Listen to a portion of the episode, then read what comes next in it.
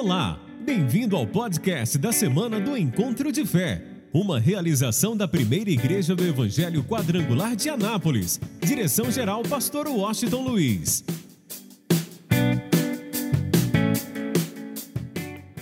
Olhe para mim agora e preste bastante atenção. Você teria noção qual foi a experiência do homem lá no Éden? Esse homem era a imagem e a semelhança de Deus. Esse homem não tinha sido manchado ainda pelo pecado. Escuta isso. Ele tinha o privilégio de todos os dias, na viração do dia, ele podia estar face a face com Deus, conversando com Ele como eu estou conversando com você agora. Pense bem nisso. Que momentos extraordinários os nossos pais lá no Éden tiveram em poder estar face a face com Deus na viração do dia. Deus conversava com eles face a face. Por mais que eu procure é, imaginar, eu não consigo é, dizer para você como era o rosto do primeiro casal. Os olhos, eu acredito que brilhavam, o rosto brilhava, porque eles eram, na verdade, a imagem e a semelhança de Deus, e todos os dias, na viração do dia, eles estavam face a face com Deus, conversando com Deus. E eu quero te mostrar só para você entender. Quando Moisés ficou 40 dias no Sinai, Moisés não teve o privilégio, como os nossos pais lá no Éden, de ver Deus face a face. Moisés apenas pôde ver Deus passando, a glória dele passando, e por uma fenda, por uma brecha, apenas por uma brecha ou por uma fenda, ele pôde ver a glória de Deus passando. Mas quando Moisés desce do Sinai, depois desses 40 dias que ele estava no Sinai, a Bíblia diz que o seu rosto brilhava de tal forma, porque durante 40 dias ele estava diante da presença de Deus, que as pessoas não tinham como olhar para o rosto de Moisés, era algo fantástico, sobrenatural. E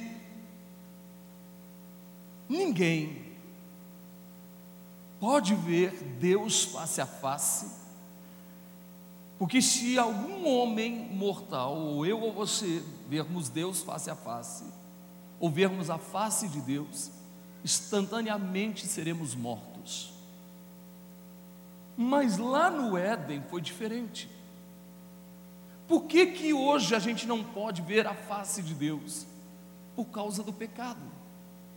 Porque todos nós pecamos, nascemos com uma natureza pecaminosa. Mas lá no Éden, enquanto a serpente não induziu o homem e a mulher ao pecado, esse homem podia ver Deus face a face.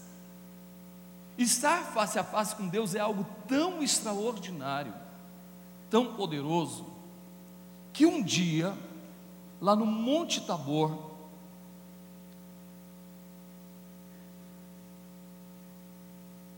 houve um momento da manifestação da glória de Deus, foi o um momento da transfiguração. A glória de Deus encheu todo o Monte Tabor. Com Jesus estava Pedro, Tiago e João. E de repente chega ali Moisés e Elias conversando com Jesus. Foi algo tão extraordinário. algo tão maravilhoso que Pedro chega ao ponto de dizer: Senhor, isso é demais. Eles puderam ouvir o próprio pai dizendo a respeito do filho: Este é o meu filho amado, em quem me comprazo, em quem faço a minha vontade.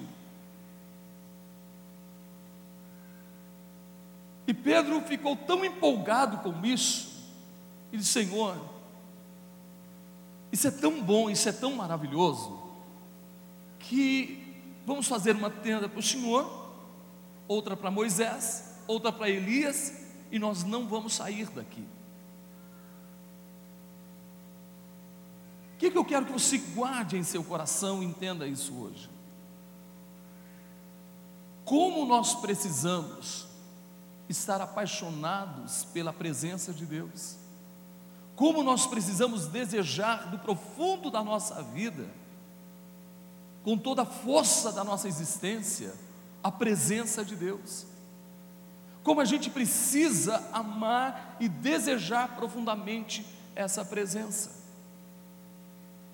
Mas é interessante, para se ter a presença de Deus,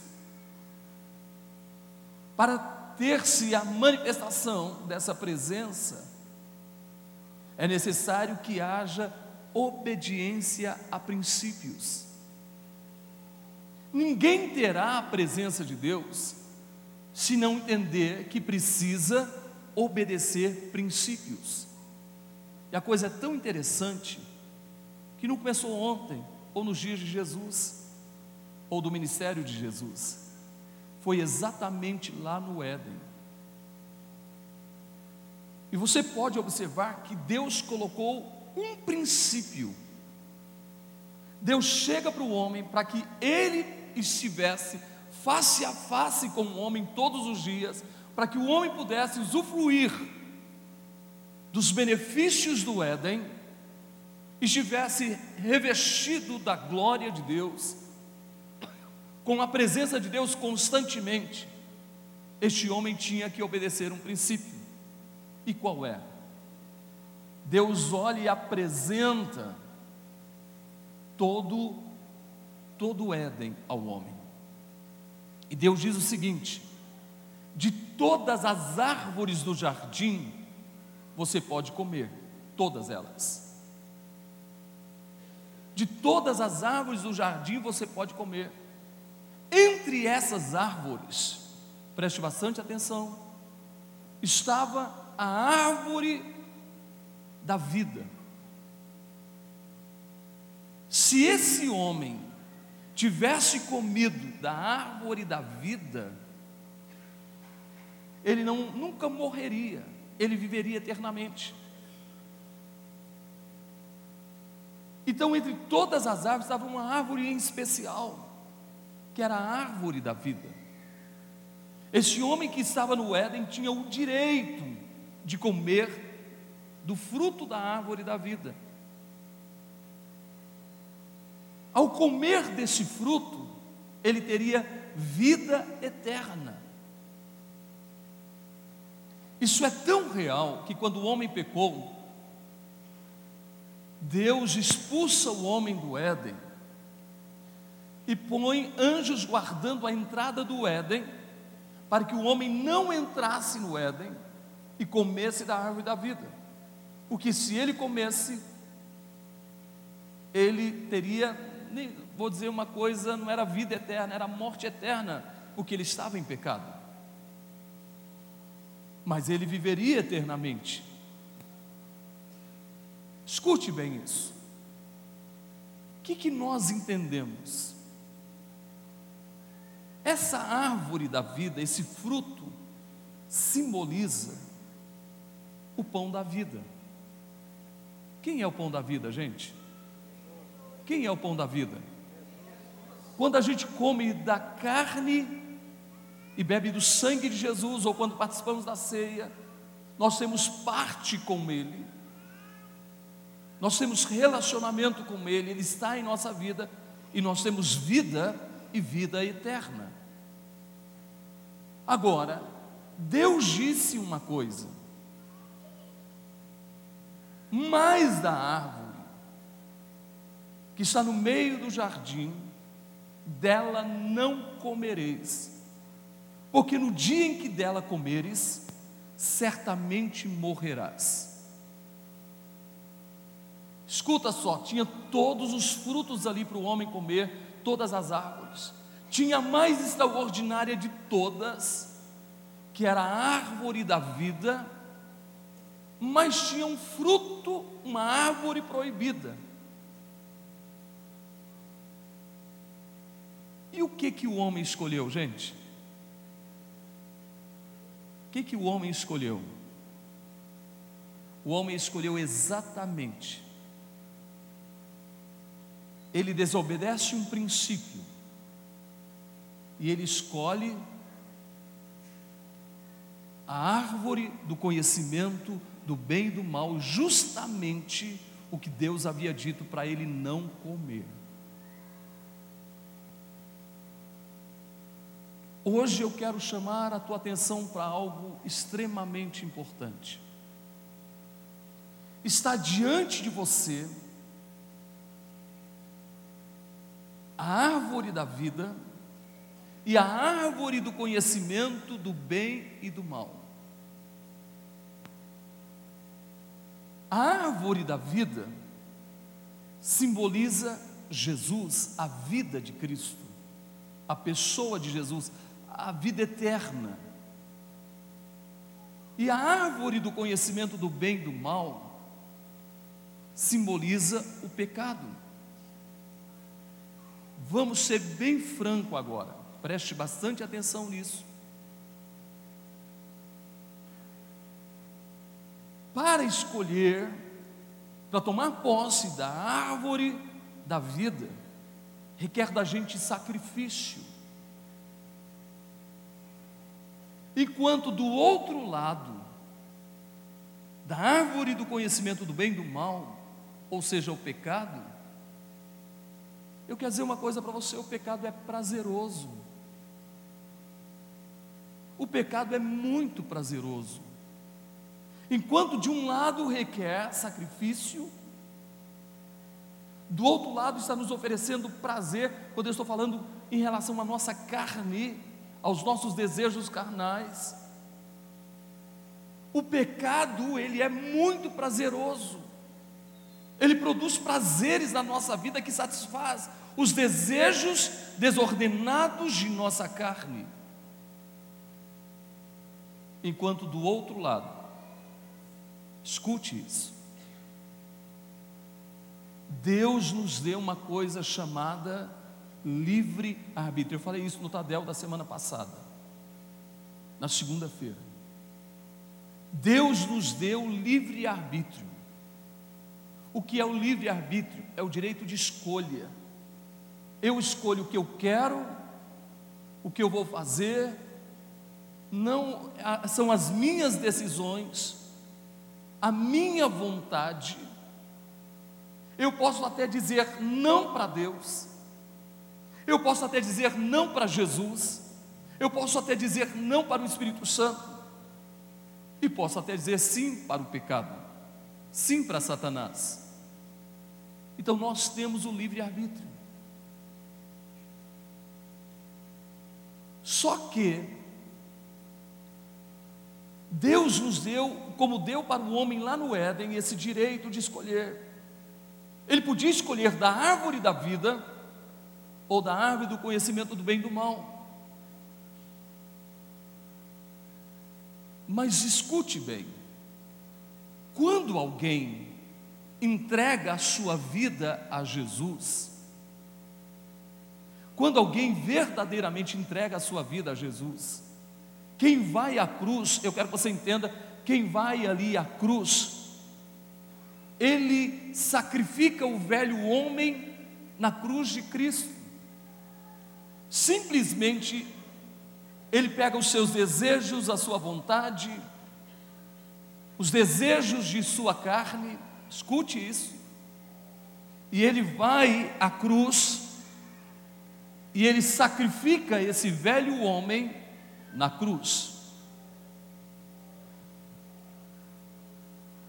Quando isso acontece, algo acontece na vida dessa pessoa.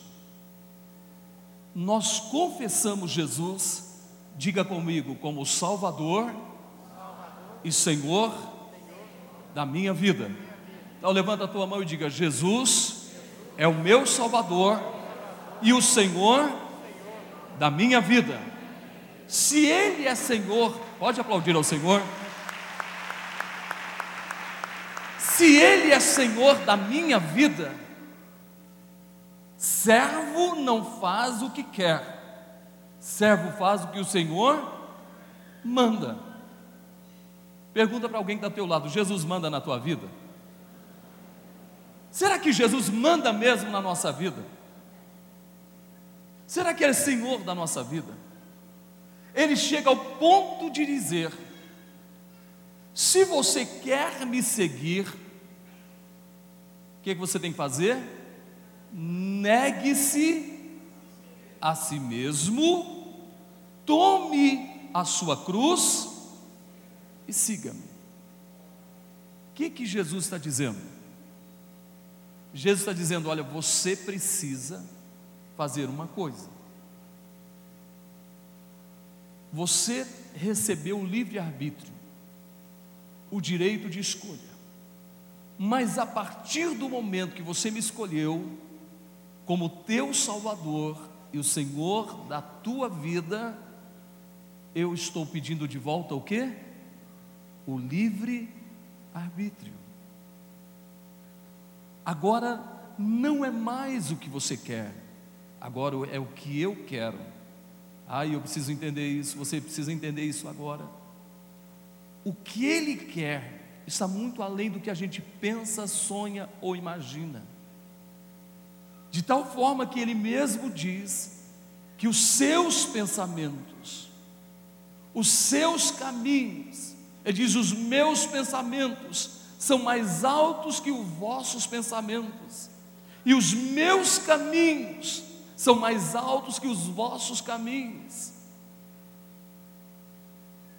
E ele diz claramente: Eu é que sei que pensamentos tenho a vosso respeito, pensamentos de paz e não pensamentos de mal, para vos dar o fim que desejais. Olha só que coisa linda, gente. Quando eu vou à cruz, entrego a minha vida a Ele, Ele se torna Senhor da minha vida, eu agora obedeço princípios nessa palavra, princípios que estão escritos nessa palavra. Agora Ele se torna, Jesus se torna Senhor da minha vida, eu tomo posse da árvore da vida, do fruto da vida. A partir desse momento, o pensamento e o propósito de Deus passa a se cumprir na minha vida, passa a se cumprir na sua vida, e são mais do que a gente possa pensar ou imaginar. E entenda bem, eu simplesmente entrego meu livre-arbítrio ao Senhor, eu obedeço. Quem ama Jesus aqui? Levanta a sua mão. Ele disse: Você me ama? A pergunta dele é a seguinte: Você me ama? Se você me ama, guarde os meus, guarde os meus. Ele diz que quem o serve obedece os seus mandamentos ou seus princípios. Aí olha só que coisa fantástica. Quando você escolhe Jesus, entrega, ele se torna Senhor da sua vida. Você se torna servo dele. O livre-arbítrio pertence a Jesus agora. Não é o que você quer, não é o que você pensa, não é o que você imagina. Agora tudo é conforme a vontade dele para a tua vida. Você passa a trilhar o caminho que ele preparou para você. Você passa a viver o propósito dele para a sua existência. E quando você vive os princípios, obedece os princípios, se torna um servo obediente. Sabe o que Jesus disse? Eu não vos chamo mais servo, eu vos chamo de amigos. Você ainda não entendeu? Quando você entrega o seu livre-arbítrio ao Senhor, quando você obedece, vive os princípios. Imagina o primeiro casal se tivesse obedecido o princípio de não comer da árvore do conhecimento do bem e do mal todos os dias esse casal estaria face a face com Deus. E nós teríamos o privilégio, como descendência de Adão e Eva, o privilégio de poder ver Deus face a face todos os dias. Mas por causa do pecado, e todos nós nascemos com uma tendência para o mal. Por isso que o pecado é muito prazeroso. Nós somos chamados a pecar diariamente. E hoje, mais do que nunca, Satanás trabalha para te levar ao pecado, para nos levar ao pecado. Na sua bendita televisão, é 24 horas de pecado te chamando ao pecado. No seu bendito celular, no seu bendito computador, principalmente a hora que ninguém está vendo, a hora que a esposa, ou os pais, ou a esposa não está vendo, você é chamado ao pecado. A pergunta é: eu vou rejeitar esse fruto, o fruto do pecado, ou vou comer desse fruto? Qual é a minha escolha? Qual é a sua escolha? É hora da gente pensar e dizer não ao aguilhão da morte que é o pecado. Dizer não a esse caminho largo e sim a esse caminho estreito. Porque ter a presença de Jesus, ter a vida de Jesus em nós, Poder ter um relacionamento com Deus requer da gente sacrifício, entrega, compromisso, aliança. Por isso que muita gente quer o milagre, quer a cura, quer a prosperidade, mas não quer compromisso com Deus. Porque compromisso com Deus requer sacrifício, entrega, entrega do livre-arbítrio não é mais o que eu quero, não é mais a minha vontade. Por isso, hoje, o que Deus está dizendo para você, para mim para você hoje, Ele está dizendo: olha, está diante de você a árvore da vida e a árvore do conhecimento do bem e do mal.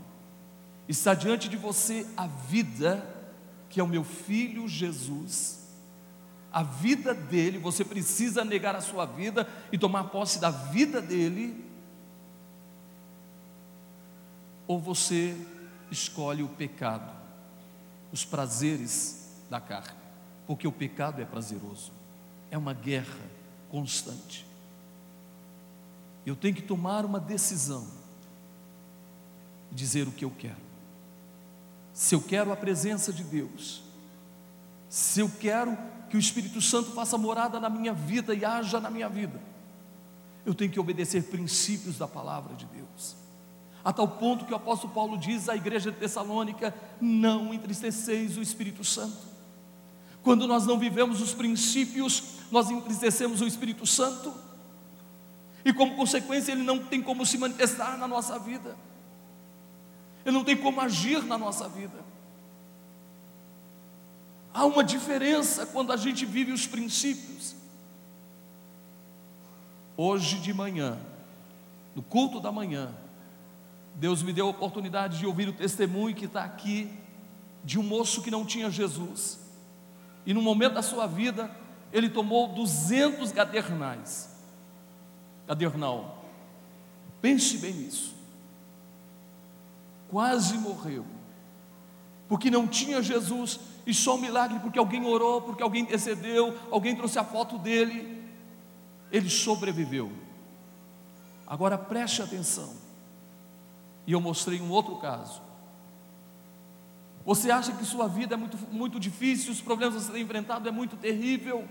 E eu mostrei o caso da Sirlene. Três meses acompanhando o marido. Situações terríveis, dois meses sem trabalhar, e é tão interessante ela dizendo, pastor, eu fui ao hospital sexta-feira, saí agora de manhã do hospital e vim para a igreja. E tem gente que qualquer coisinha não vem à igreja. Ela três meses acompanhando o marido nessa luta. E ela disse hoje de manhã: se não fosse Deus na minha vida, eu já tinha entregue tudo. Mas ela escolheu Jesus, e nessa hora que ela se sentia sozinha, e parece não tinha ninguém, Deus estava com ela, e todos os dias de manhã ela se levanta e diz: Senhor, me sustenta mais um dia. Essa é a diferença. Todos nós podemos enfrentar lutas. Quem não tem Jesus tenta o suicídio. Quem tem Jesus tem um consolador e aquele que dá força, aquele que dá direção, que é o Espírito Santo de Deus. Aí eu mostrei mais um fato hoje de manhã. A Elza. Há quatro anos atrás, o marido dela sofreu um infarto. Há quatro anos. E o marido está em coma, numa cama há quatro anos. Pastora Divina, pastora Cida, eu pedi para acompanhar bem de perto a Elza. Ela estava aqui hoje de manhã. Eu nunca vi a Elza murmurar ou reclamar. E o mais interessante, todas as vezes que ela pode estar presente, ela se coloca como voluntária, ela é fotógrafa. E ela se coloca como voluntário para tirar fotografia dos eventos da igreja. Como voluntária, naquilo que ela pode fazer, no que ela pode fazer para Deus, ela faz. E quantos de nós temos saúde, está tudo bem na nossa casa, e nós não estamos fazendo nada para Deus? E uma mulher com uma, um marido há quatro anos em coma numa cama, tudo já não pode nem fazer muita fisioterapia porque pode quebrar os ossos. E essa mulher, a Elza, ela está aqui servindo a Deus. Naquilo que ela pode fazer, quer tirar foto, ela tira foto. Pastora, posso tirar foto do congresso? Pode. Pastora, oh, pastora, posso tirar foto do evento? Pode. E ela faz isso com muita alegria, é o que ela pode fazer hoje porque todo o restante do tempo ela tem que cuidar do marido. A pergunta é: você acha que sua vida está difícil? Que os problemas da tua vida são sérios demais? Eu quero te dizer uma coisa: você pode estar enfrentando a maior luta da tua vida, mas eu tenho uma notícia: o Senhor está contigo. A pergunta é: fica de pé, por favor. A pergunta é: o que é que você vai escolher? A árvore da vida ou a árvore do conhecimento do bem e do mal? A árvore da vida, ou você vai escolher o pecado? O pecado é prazeroso e chama a atenção. Põe as duas mãos na altura do peito, feche os seus olhos. Querido Deus, Pai, nós estamos na tua presença hoje. Ó oh Deus, nós queremos hoje entregar a Ti o nosso livre-arbítrio. Queremos dizer não ao pecado. Queremos dizer não, ó Deus, ao aguilhão da morte que é o pecado. E dizer sim ao Senhor Jesus Cristo. Então eu peço a Ti, vem Senhor, toma o Teu lugar. Toma o Teu lugar direito na nossa vida, na nossa casa, na nossa família. E manifesta, meu Deus, o Teu poder, a Tua graça e o Teu amor de uma forma muito especial. Pois Tu és santo, Tu és maravilhoso és o Deus sempre presente e toda a nossa vida está nas tuas mãos. Pode se assentar.